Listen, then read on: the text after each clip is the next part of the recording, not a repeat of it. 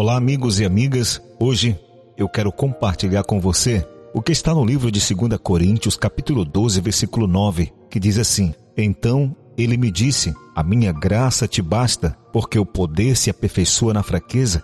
De boa vontade, pois, mais me gloriarei nas fraquezas, para que sobre mim repouse o poder de Cristo. Amigos e amigas, o apóstolo Paulo fora um operador de milagres. As orações dele abalaram o cárcere filipense e salvaram a si mesmo e ao carcereiro. Ele expulsava demônios e curava os enfermos. Na tempestade do mar Mediterrâneo, as orações do apóstolo Paulo protegeram a todos os que estavam a bordo. Milagres para os outros, mas não para mim mesmo. Paulo poderia ter pensado. Três vezes pediu ao Senhor que o libertasse de sua enfermidade. E a Bíblia nos diz, queridos amigos, que por três vezes Deus não ouviu a oração do apóstolo Paulo e também não atendeu. As orações do apóstolo Paulo parece que não chegava ao trono de Deus. Três vezes Deus disse não. Querido ouvinte, nenhum milagre para o operador de milagres. Isto o colocava em desvantagem? Ele pensava que sim, via-se a si mesmo como mais eficiente, mais eficaz se fosse libertado desse impedimento. Mas o que pensava Deus? Ele baseava o poderoso testemunho do apóstolo Paulo em sua necessidade de dependência dele. Deus ele queria que o apóstolo Paulo fosse completamente, inteiramente dependente dele. Trago a você, amigo ouvinte, a história de Eduard Schiffler, Aqui, Eduardo agradece a sua perna de madeira por sua vida. Em maio de 1986, as tempestades afundaram seu barco no Golfo do México. Ele conseguiu agarrar-se a um suporte de flutuação.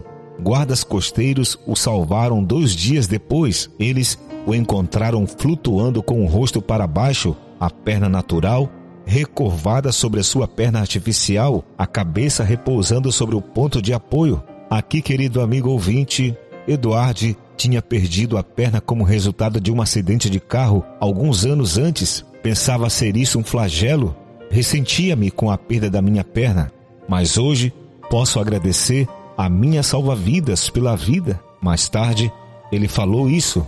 Amigos ouvintes, o apóstolo Paulo refletiu sobre a resposta negativa de Deus considerou o propósito divino nisso. Concluiu que aquele que poderia tê-lo desanimado como um espinho na carne tinha permitido a Deus dar-lhe mais força.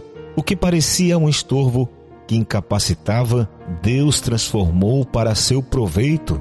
Amigo ouvinte, quando você vir milagres para os outros, mas nenhum para você mesmo, lembre-se de Paulo pelo que me sinto prazer nas fraquezas, nas injúrias, nas necessidades, nas perseguições, nas angústias por amor de Cristo, porque quando sou fraco, então é que eu sou forte. Quantos não passam por esse mesmo problema, por essa mesma aflição que o apóstolo Paulo sofreu em sua vida? Quantas vezes sentimos que Deus está longe de nós, por muitas vezes parece não ouvir as nossas orações. Mas eu quero dizer para você, amigo ouvinte, o Deus que nós conhecemos é o mesmo Deus de ontem, de hoje e de sempre.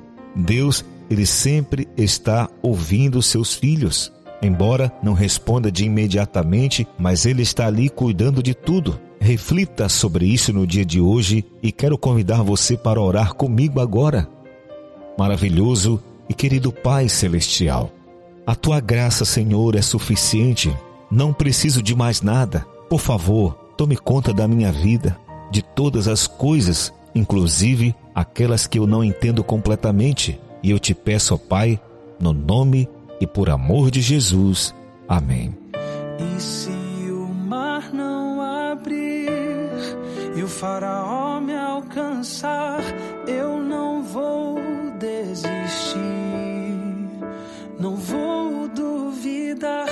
E se o gigante não cair, se a fornalha me queimar, mesmo que eu morra aqui, sei que amanhã vou acordar.